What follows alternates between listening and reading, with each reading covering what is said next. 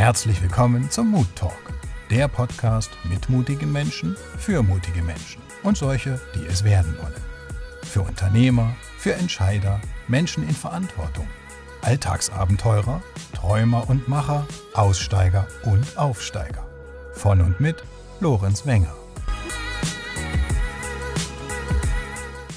Heute sprechen wir über die Zukunft von Unternehmen, wie sich Unternehmerinnen und Unternehmer und Führungskräfte fit halten für den Wandel und was Wandel bedeutet. Heute im Mood Talk zu Gast Alice Baumann. Alice brennt für Transformation, Innovation und Kreislaufwirtschaft. Als Interimsmanagerin, Sparringpartnerin und Projektleiterin entwickelt sie Unternehmen und Projekte weiter. Dies vorwiegend in den Branchen nachhaltiges Bauen, erneuerbare Energie, Stadtentwicklung, Architektur und Gesundheit. Alice ist Geschäftsführerin und Mitinhaberin der Jur Consultant AG mit Sitz in Bern. Jur Consultant verspricht Zukunftssicherung für Unternehmen. Was das genau bedeutet, erklärt sie uns im Mood Talk. Zudem treibt Alice die Idee eines Transformation Future Lab voran. Sie ist Vorstandsmitglied von Smart City Verein Bern und sie berät KMU und Startups im Bereich Nachhaltigkeit als Business Coach der Berner Wirtschaftsförderungsagentur Be Advanced. Und was mir persönlich sehr gefällt, Alice sagt von sich, dass sie eine mutige Übermorgengestalterin ist. Sie ist nämlich derzeit in Ausbildung bei Reinventing Society, Zentrum für Realutopien. Herzlich willkommen, liebe Alice. Schön, dass du da bist. Was sind Realutopien? Danke, Lorenz. Sehr schön, dass wir miteinander sprechen. Ja, da stellen wir uns mögliche Zukünfte vor und zwar nicht ganz abstrakt, also so im Sinne von, das ist alles sehr vage, sondern wir versuchen in, uns in gewisse Jahres, ähm, Jahre hinein zu projizieren und ganz genau auszuarbeiten, wie werden wir dann leben. Zum Leben, das weiß auch, gehört alles von der Arbeit über die Mobilität, über die Ernährung, über die Landwirtschaft und so weiter. Also sehr konkret Ziele setzen in der Zukunft, die wir ausmalen.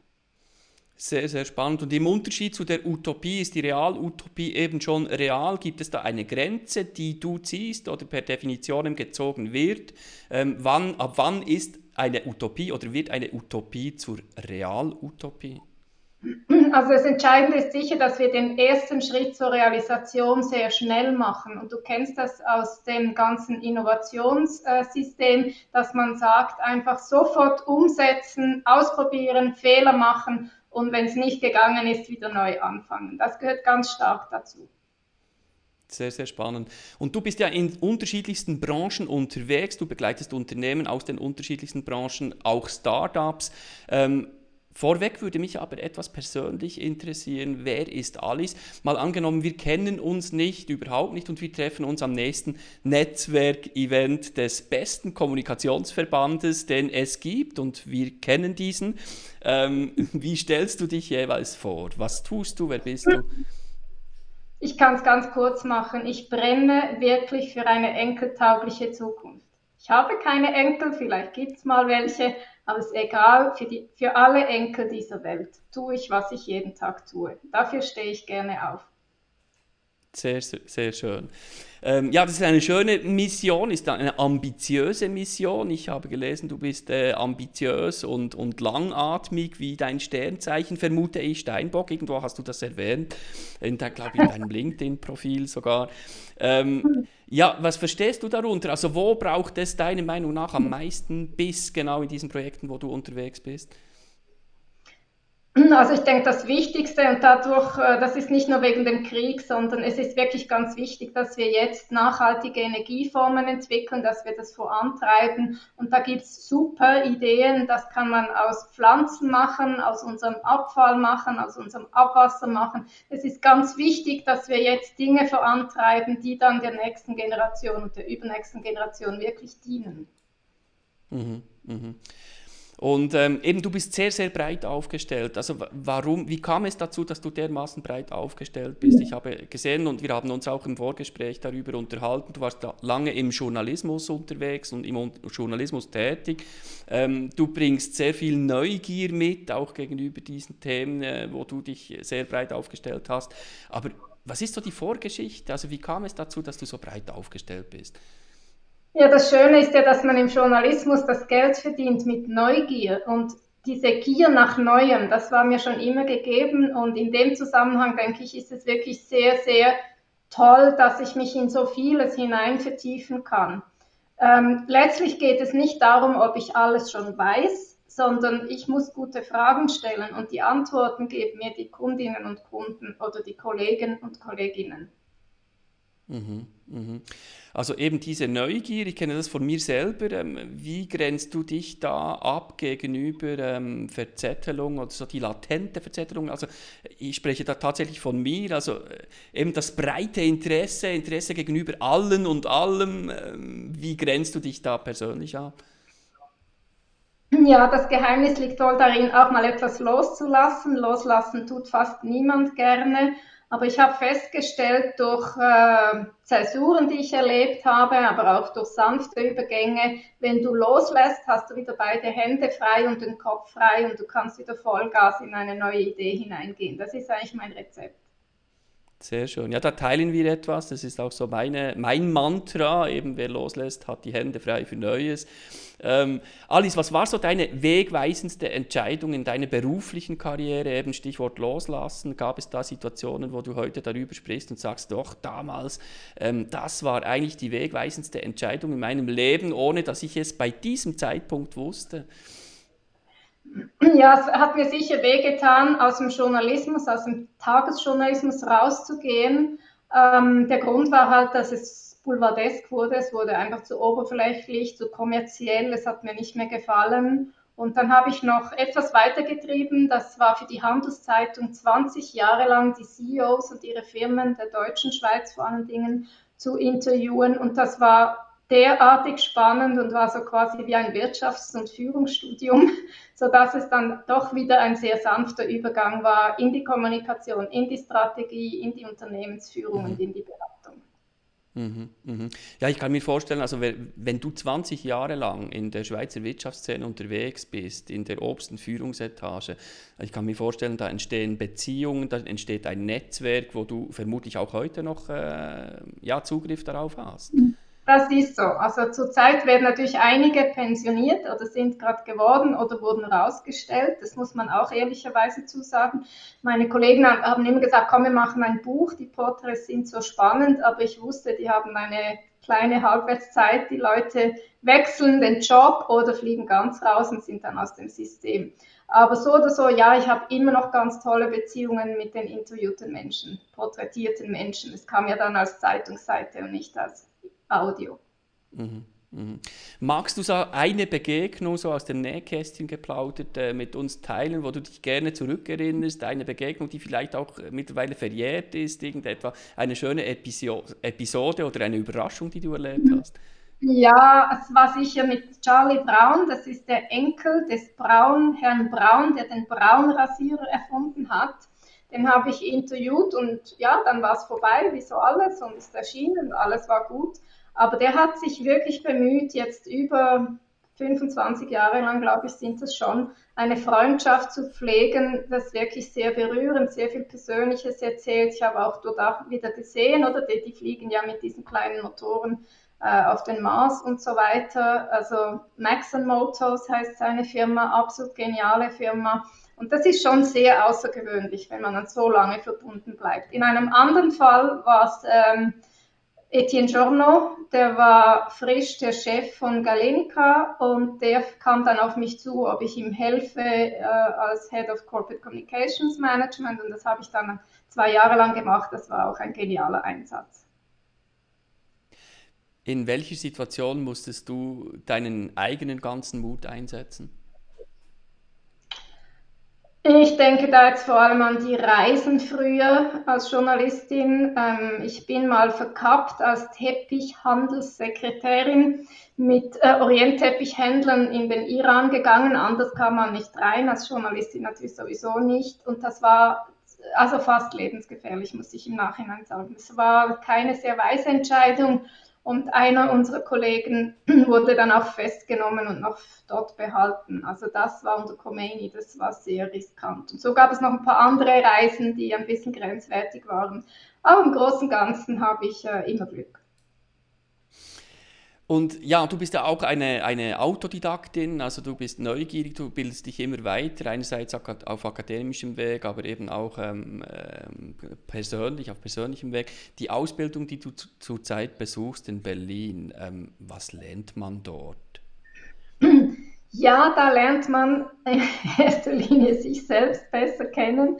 Äh, wir arbeiten sehr an der Persönlichkeitsentwicklung, weil wir der Meinung sind, wer vorangehen will in der Zukunftsgestaltung, Zukunftsentwicklung, der muss wissen, worum es geht. Also der darf keine Traumata mit sich rumschleppen oder irgendwelches schlechtes Führungsverständnis und so weiter. Plus natürlich das ganze Handwerk äh, vertiefen rund um die Zukunftsgestaltung. Das heißt wirklich, äh, was für Fragen stellen wir uns? Wie gehen wir mit Politik, Gesellschaft, ähm, Nachhaltigkeit, mit all diesen Themen ähm, um? Ähm, ich habe gerade letzte Woche zu meinen Kollegen gesagt, ich brauche jetzt ein neues Büchergestell. Also ich habe sicher in den letzten drei Monaten 50 Bücher bestellt. Also auch sehr wissenschaftliche Bücher zu dem Thema. Und das tut zwischendrin auch gut. Mal wieder auftanken und nicht nur geben. Mhm.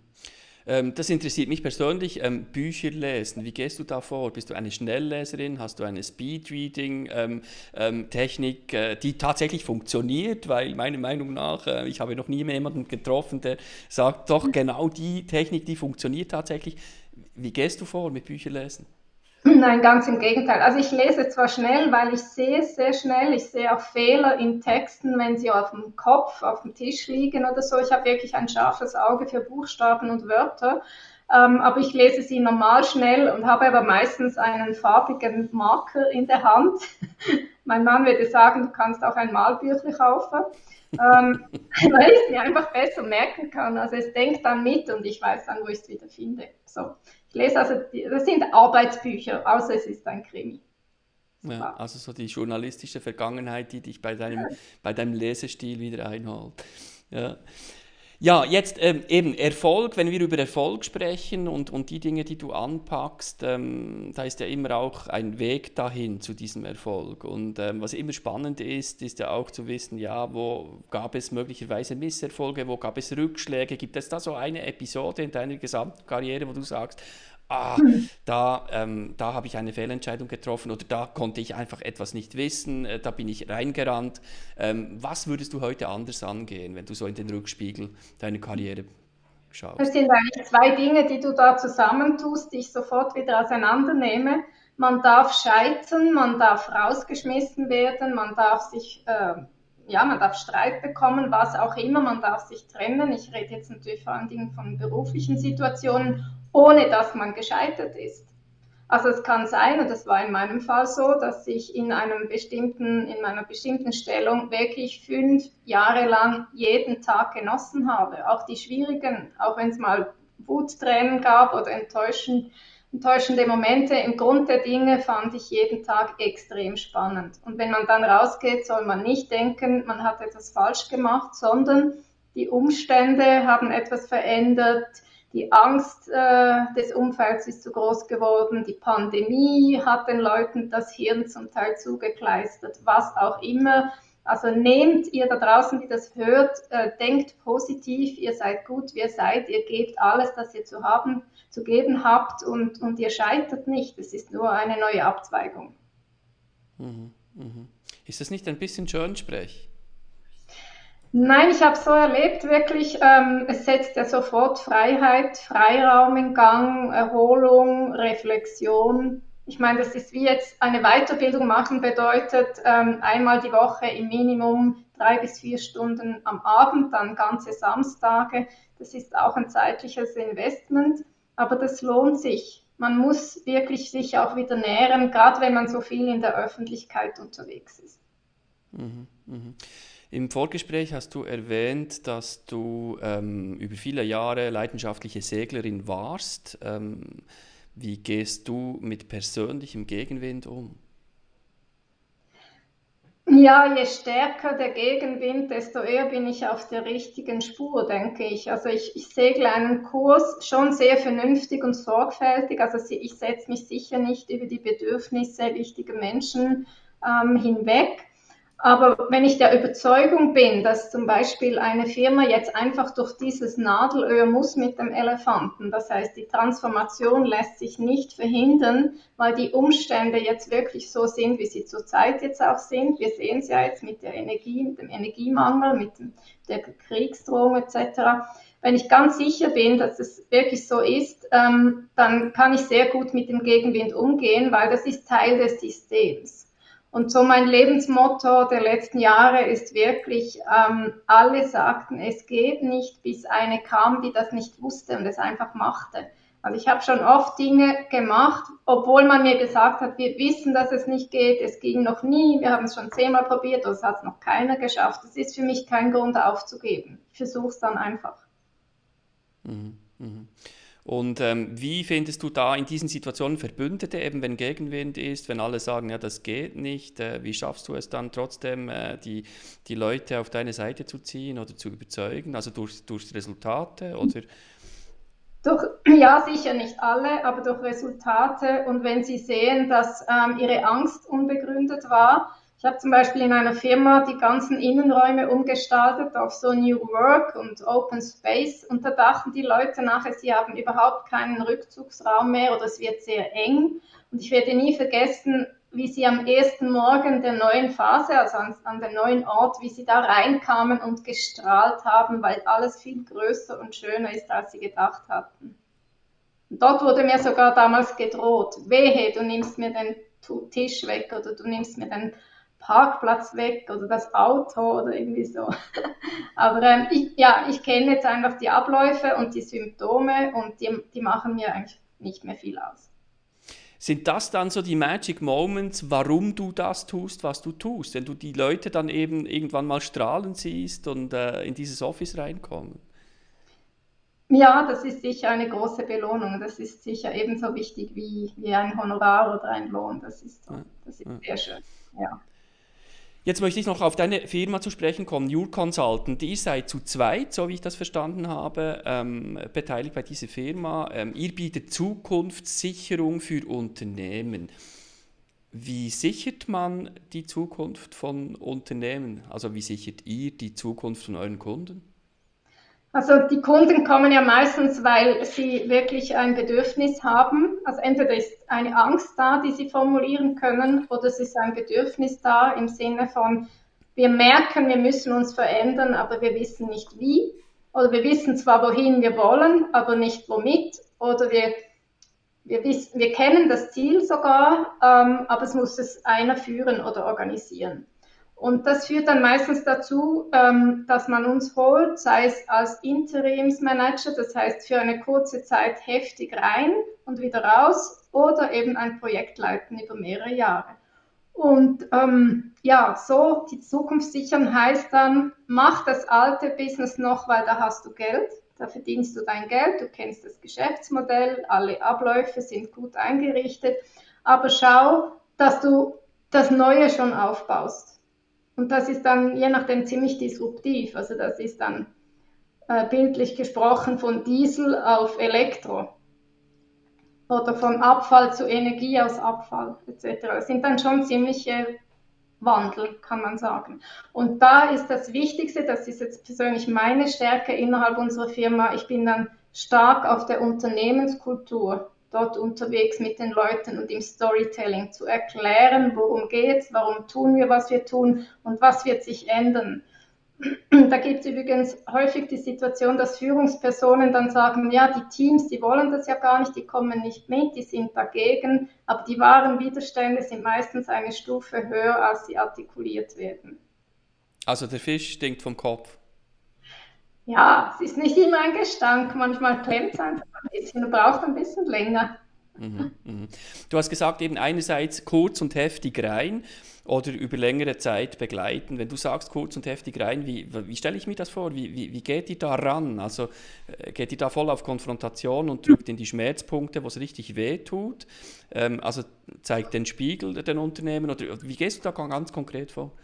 Nein, ganz im Gegenteil. Ich gehe eher so wie eine Katze auf Samtpfoten. Ähm, mein, mein bestes Instrument ist Walk and Talk. Also ich gehe mit den einzelnen Personen spazieren. Wir sprechen über das Problem, über die Sorgen, über die Ängste.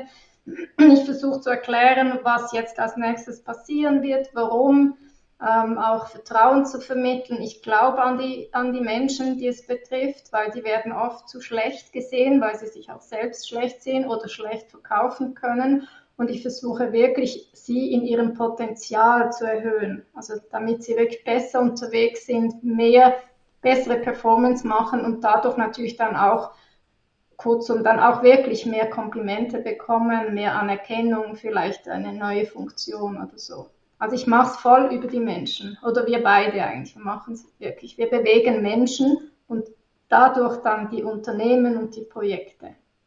Also Business, Business to Human. Ja. Ja. ja. Was sind so die häufigsten Fragestellungen, also welche dir und deinem Unternehmen von, von Kunden gestellt werden? Also was, wo, ist so, wo sind die Pain Points am häufigsten? Ja, eben, dass sie denken, ihre Leute seien zu schlecht oder seien die falschen, man könne sie nicht entwickeln, man hat es ja schon versucht. Aber da muss ich dazu sagen, dass ja, es soll auch kein Selbstlob sein, sondern ganz bescheiden. Es ist einfacher von außen als von innen. Da sind wir uns einig. Oder? Also das würden diejenigen Chefs vielleicht auch können, wenn sie außen wären. Aber sobald du komplett im System bist, hast du wirklich ähm, Schwierigkeiten, deine Eigenheiten, deinen eigenen Stil durchzubringen und nebst ich sage jetzt mal an der bestehenden, zum Beispiel französischen Ingenieurkultur als Beispiel, vorbei dann wirklich ein Human, so wirklich ein, ein sehr humanes äh, Konzept umzusetzen. Das ist nicht so einfach von innen. Mhm. Ja, das ist das Phänomen der blinden Flecken und ja, wie so oft eben der, der Prophet im eigenen Land, der ähm, ja irgendwo nicht gehört wird oder nicht gehört werden will. Und ich glaube, wir als Externe ähm, die in Unternehmen äh, reingehen. Äh, wir haben auch eine gewisse Narrenfreiheit oder eben auch Dinge vielleicht anzusprechen, die, äh, ja, die man vielleicht intern nicht anzusprechen wagt oder will oder vielleicht einfach bequem ist. Ja. ja, wir müssen nichts mehr werden. Die wollen alle noch etwas werden. Die wollen mehr Lohn, höheren Job mhm. und so weiter. Das ist ein ganz anderer Druck da. Die haben vielleicht eine Hypothek und drei Kinder oder drei Kinder schon an der Uni oder so. Das sind halt schon Dinge, die man nicht unterschätzen darf. Mhm. Mhm. Mhm. Was haben, ähm, was haben deine Kunden oder Unternehmen aus deiner Sicht ähm, aus diesen zwei Jahren Pandemie vor allem gelernt?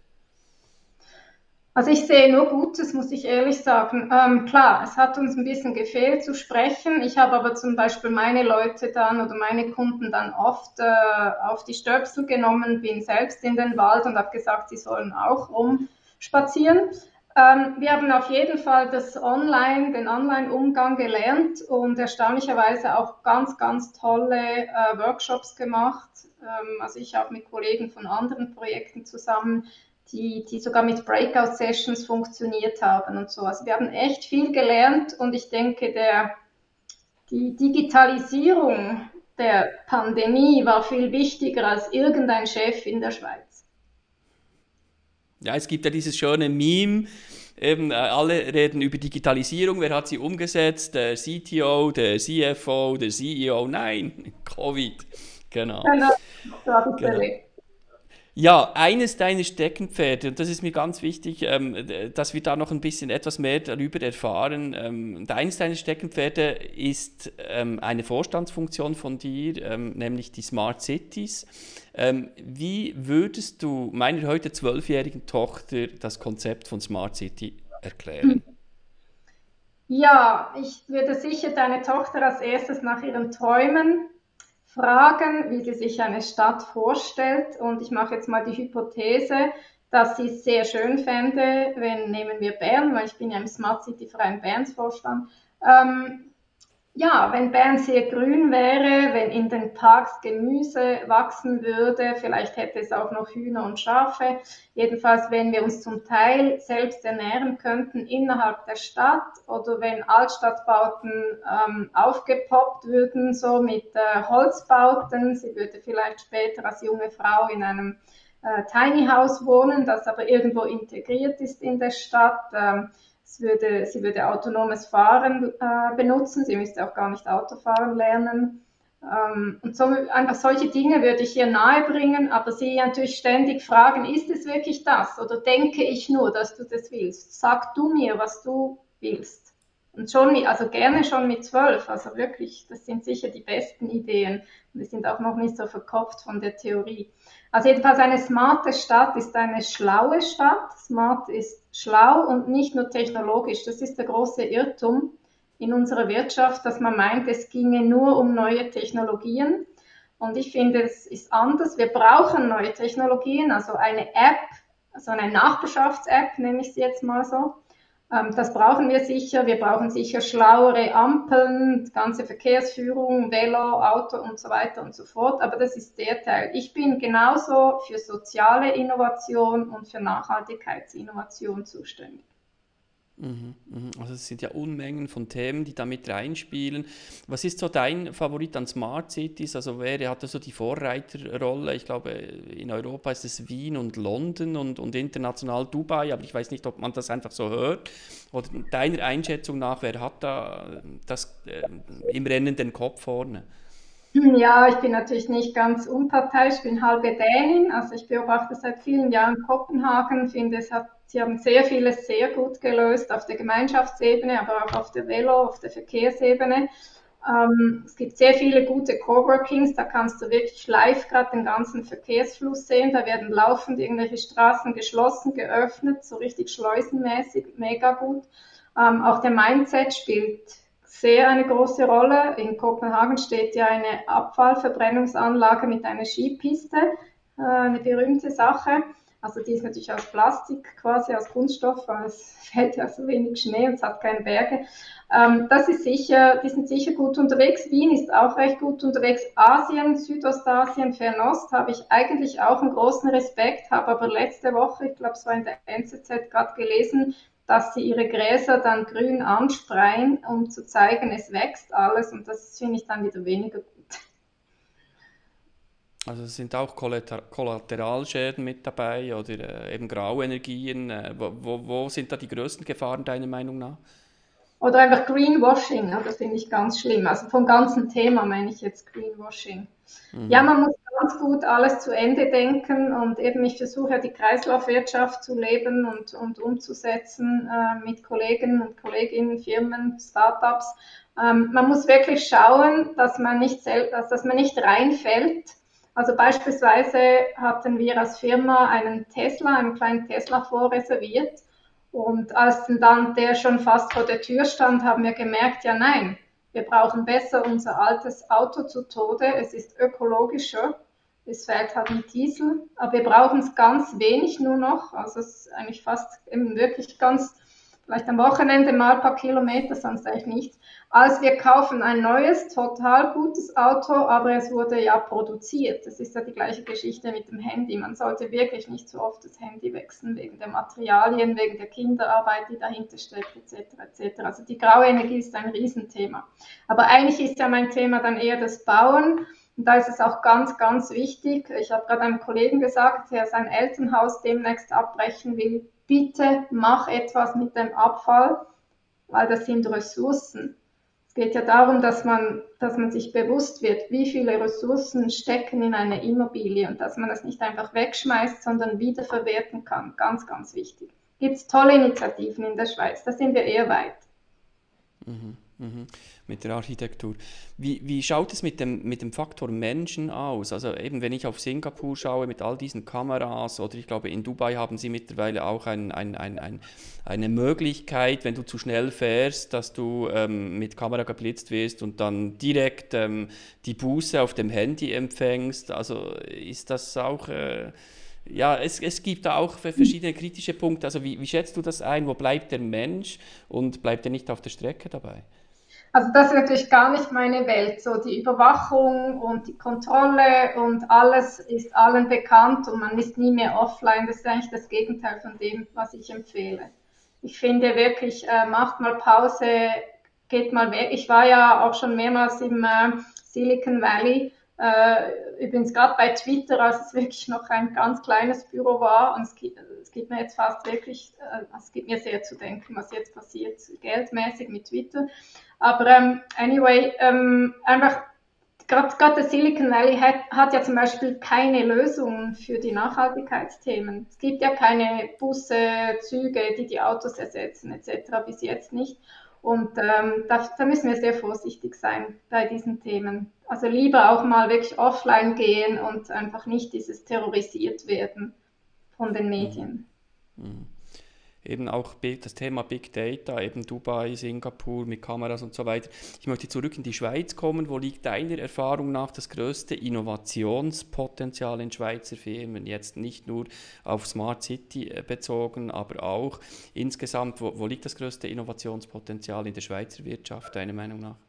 Also eindeutig das bestehende Geschäftsmodell auf das Kreislaufwirtschaftsmodell zu übertragen und eben nicht nur sagen, wir machen weniger Abfall oder wir werden ein bisschen besser, sondern wirklich, wie können wir sogar Ressourcen positiv werden? Also wie könnten wir der Umwelt, der Welt, der Natur mehr zurückgeben, als wir ihr entnehmen?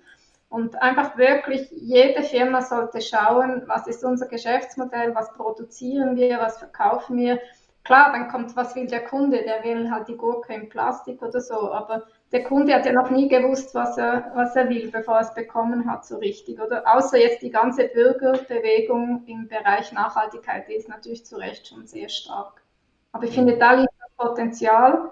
Und dann könntest du auch fragen, was ist das Potenzial des Scheiterns? Das ist natürlich einfach der Mensch. Der Mensch will sich nicht verändern, der Mensch will nicht Privilegien ab, geben und der Mensch mag kein suffizientes Leben in der Regel. Die, die, die große Mehrheit will nichts abgeben.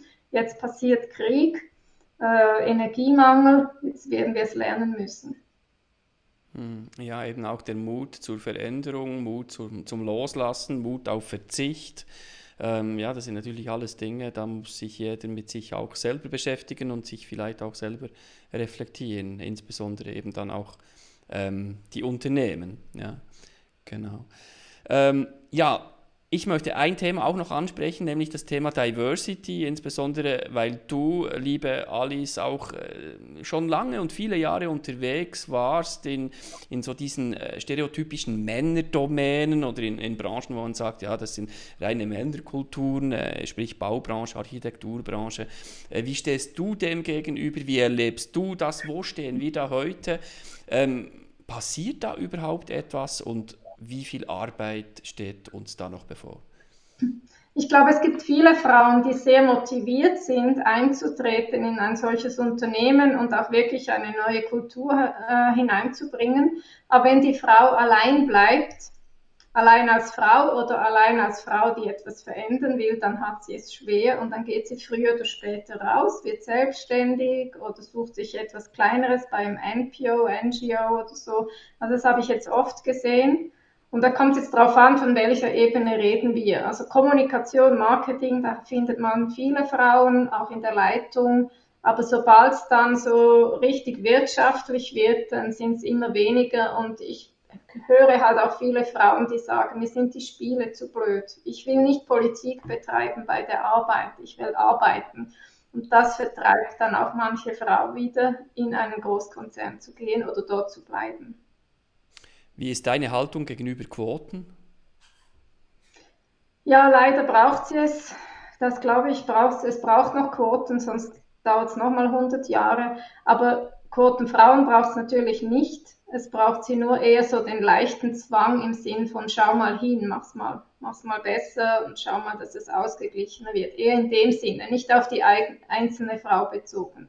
Niemand muss eine Quotenfrau sein. Die, die Frauen, die ich erlebt habe, ich bin jetzt sicher seit über 20 Jahren bei Get Diversity, ähm, überqualifizierte Frauen, fantastische Frauen mit reichen Biografien, vielleicht nicht ganz klassisch, nicht ganz so, wie man es gewohnt ist, ähm, mit internationaler Erfahrung und Recht und weiß ich was, was die Männer dann zum Teil geboten haben, aber total gute Frauen. Und von daher, es gibt diese Frauen, man muss einfach das Umwelt schaffen, dass es ihnen wohl ist.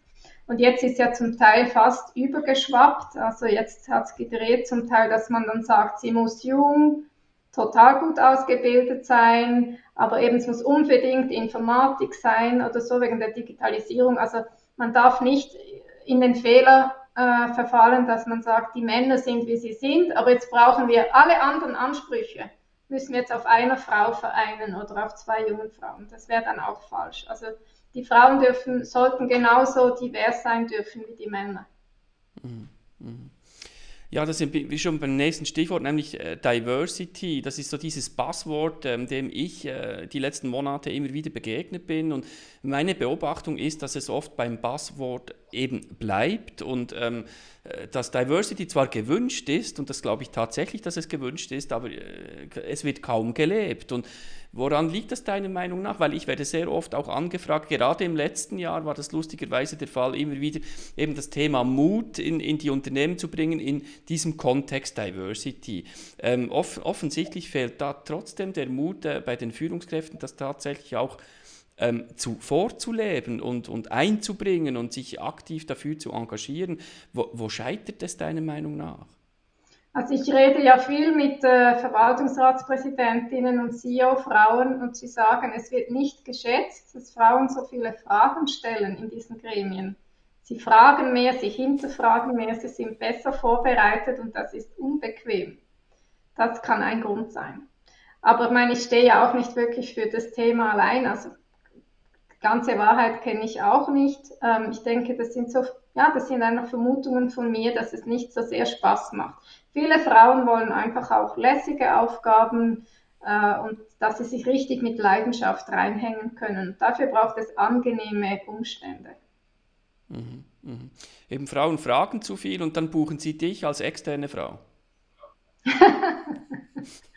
es kommt schon vor vereinzelt, dass ich jemand begleite, ja also Diversity geht ja über, über das Gender, ähm, ja, Mann, Frau hinaus. Also wir sprechen da wirklich über eine bunte Arbeitswelt. Du hast angesprochen, New Work ist auch ein Thema bei, deiner, bei deiner Klientel. Ähm, ja, ich, ich glaube, da steckt noch sehr viel Arbeit vor uns in den nächsten Jahren und ähm, ja, diese Quotenfrage immer wieder und da teile ich deine Meinung. Ich glaube, es geht ohne Quoten leider eben nicht oder es passiert nicht viel, ja. Genau. Ja, ich möchte noch ähm, für, die, für die verbleibenden Minuten mit dir einen Blick in die, in die, in die ähm, Glaskugel werfen, so Zukunft. Ähm, was sind so deine Megatrends? Deine zwei, drei Megatrends? Ähm, hast du sie schon angesprochen? Gibt es noch weitere? Ähm, wir müssen ganz sicher das Auto sein lassen, wörtlich stehen lassen, weil es ist ja kein Fahrzeug, sondern ein Stehzeug. Es wird ja im Durchschnitt sowieso nur ein paar Minuten pro Tag gebraucht. Äh, aus diesem Grund habe ich meines schon vor vielen Jahren verkauft und einen äh, Stromer dafür gekauft, also ein Stromvelo. Ähm, wir müssen Autos teilen lernen, wir müssen auch andere Infrastrukturen teilen lernen. Es gibt bereits Initiativen, auch Kleider zu teilen, Babykleider sowieso, aber auch Erwachsene teilen neu ihre Kleider, schicken sie wieder zurück, bringen sie wieder zurück etc. Also sicher solche Dinge da suffizienter zu werden und das andere ist halt wirklich ähm, ja, eben schaut, wie nachhaltig ihr werden könnt. Also nicht mit Verboten. Ich bin nicht der Typ, der sagt, jetzt essen wir ab sofort kein Fleisch mehr, sondern einfach, woher kommt das Fleisch? Wie wurde das Tier gezüchtet und mit wie wenig haben wir genug? So, und das gilt eigentlich fast für jedes Thema. Auch glaube ich, dass die Arbeit an Bedeutung verlieren wird, so wie sie heute ist. Das haben wir jetzt zwei Jahre auch erlebt. Sie wird wieder näher zur Freizeit und zur privaten Gestaltung des Tagesablaufs irgendwie näher rücken und dass wir dann ja, die Berufung hoffentlich leben können und nicht einfach einen Beruf ausüben für die Monatsmiete sozusagen. Mhm. Also Mobilität, Nachhaltigkeit und New Work, das sind deine Top 3. Kann man ja, das so auf der, sagen? der Nachhaltigkeit, genau, der regenerativen Stadt. Also eben eine Stadt, die sich, die mehr zurückgibt, als sie nimmt. Oder man kann auch, ich sage jetzt eine Stadt, man kann auch sagen, eine Gesellschaft, die zur Natur Sorge trägt. Die Natur ist wieder unser Partner und wir geben zurück, was wir rausnehmen oder am besten noch mehr als das. Mhm, mhm. Wie und wo leben wir in 20 Jahren? Wie arbeiten wir in 20 Jahren? Dein Blick in die Glaskugel. Ja, niemand weiß es so genau, aber man sagte, dass wir vermehrt in Städten leben, also auch die, die jetzt gerade nicht in Städten leben, und man kann es auch anders sagen, die Städte gehen auch raus. Ähm, ich bin ja auch engagiert in der Bewegung Urbane Dörfer, das sagt schon, also wir machen dann dörfliche Strukturen wieder in der Stadt, wir wollen wieder Gemeinschaft, wir wollen ähm, Austausch, wir wollen nicht allein sein im Alter, das wird ein Riesenthema. Also niemand will darüber reden, dass er oder sie alt wird, aber wir werden ja alle jeden Tag älter, jede Minute. Und ähm, da geht es dann sicher um das Generationenwohnen ganz stark und darum, dass man idealerweise zuerst Gemeinschaft bildet und dann erst baut, was diese Gemeinschaft braucht. Und das, da haben wir eine große Aufgabe vor uns in den nächsten Jahren. Packen wir es an. Vielen, vielen Dank, liebe Alice. Ich habe zum Schluss noch ein paar ähm, ganz kurze Fragen an dich, äh, möglichst spontan beantworten. Mut bedeutet für dich? Nie aufhören, neu anzufangen. Nie aufhören, neu anzufangen. Deine Lieblings-App oder deine meistbenutzte App auf deinem Homescreen? Ja, ich bin sicher oft unterwegs, ähm, oft, am meisten eigentlich ja auf LinkedIn, weil wir uns da begegnen, weil wir Wissen teilen können, weil wir uns verbinden können und manchmal auch per Zufall einander finden. Es hat so was Schönes, Zufälliges manchmal auch. Gibt es einen Buchtipp von Alice? Ja, das ist jetzt ein Buch aus meiner aktuellen Weiterbildung. Ähm, es dreht sich um Organisationsberatung. Es ist von Otto Scharmer und heißt von der Zukunft her führen, vom Ego-System zur Ökosystemwirtschaft. Und denke, darum geht's. Also vom, in, in Amerika sagt man ja ganz einfach vom Ego zum Eko. Genau. Dein Lieblingsfilm? Ähm, es gibt verschiedene Filme, aber was mich jetzt wirklich berührt hat, ist dieses Porträt von Martina Hingis. Das war kein Schauspielerfilm, sie war die Hauptdarstellerin, aber sie und ihre Mutter haben, sich, haben mich mit ihrer Kraft sehr beeindruckt. Das war auf SRF, eine Doku. SRF Doku über Martina Hingis, wir werden das in den Show Notes verlinken, selbstverständlich. Ähm, spannend, ich habe es noch nicht gesehen. Ähm, Twitter oder Mastodon? Ja, eben. Ich bin natürlich schon ein Twitter-Baby, weil das war ja, der, als es aufkam, der Journalismus auf so wenigen Zeichen. Das war eine Herausforderung. Ich habe es geliebt. Ich habe sie auch besucht. Es waren mega sympathische Leute. Es war klein und fein. Es war wirklich ein Startup. Hat mir sehr gefallen. Und der Wechsel auf Mastodon jetzt, ähm, wo Elon Musk äh, Twitter übernommen hat, ist das für dich ein Thema? Ich warte mal ab. Ich muss nicht bei jedem Trend da hinterher rennen. Wasser oder Berge? Ähm, ich bin am Rhein aufgewachsen, eigentlich ein Wasserkind, habe jahrzehntelang leidenschaftlich gesegelt, aber dann gemerkt, ich kenne noch nicht sehr viele Berge und seitdem bin ich am Weitwandern. Bist du Regatta gesegelt? Ja, so Hobbyregatten. Ja. Also mit Kenterung und allem, was dazu gehört, ums Leben schwimmen und alles. Ja, das war wahrscheinlich das Gefährlichste. Das fiel mir vorher gar nicht ein. Das ist natürlich privat. Ist auch eine Lebensschule. Ja. Gold oder Bitcoin? Ähm, ich bin nicht so der Typ, der das Geld anlegt, außer es ist ähm, in, in Liegenschaften, dann wenn schon eher. Ähm, nein, es ist, äh, ja, ich glaube einfach ganz normales Geld, weil man es braucht, um Trinkgeld zu geben oder so äh, kleine Startups äh, zu unterstützen, die keine Karte haben, keinen Kartenzähler haben. Aber eigentlich, äh, ja, zahle ich mit der Kreditkarte. Liebe Alice, gibt es noch eine letzte Botschaft, die du unseren Zuhörerinnen und Zuhörern mit auf den Weg geben möchtest? Ja, vielleicht diese, äh, wenn du hinfällst, dann, stei dann steh doch einfach einmal mehr auf, als du runtergefahren bist und mach weiter so. Das kommt schon gut. Vielen Dank, liebe Alice. Ich wünsche dir viel Mut, viel Spaß und Erfolg in dieser Reihenfolge bei all deinen Projekten und ich freue mich wieder zu lesen, ähm, was du alles bewegst mit Smart Cities und wie du die Zukunft von übermorgen mitgestaltest. Herzlichen Dank, Alice, für dieses spannende Gespräch mit dir. Danke dir, Lorenz. Schönen Tag.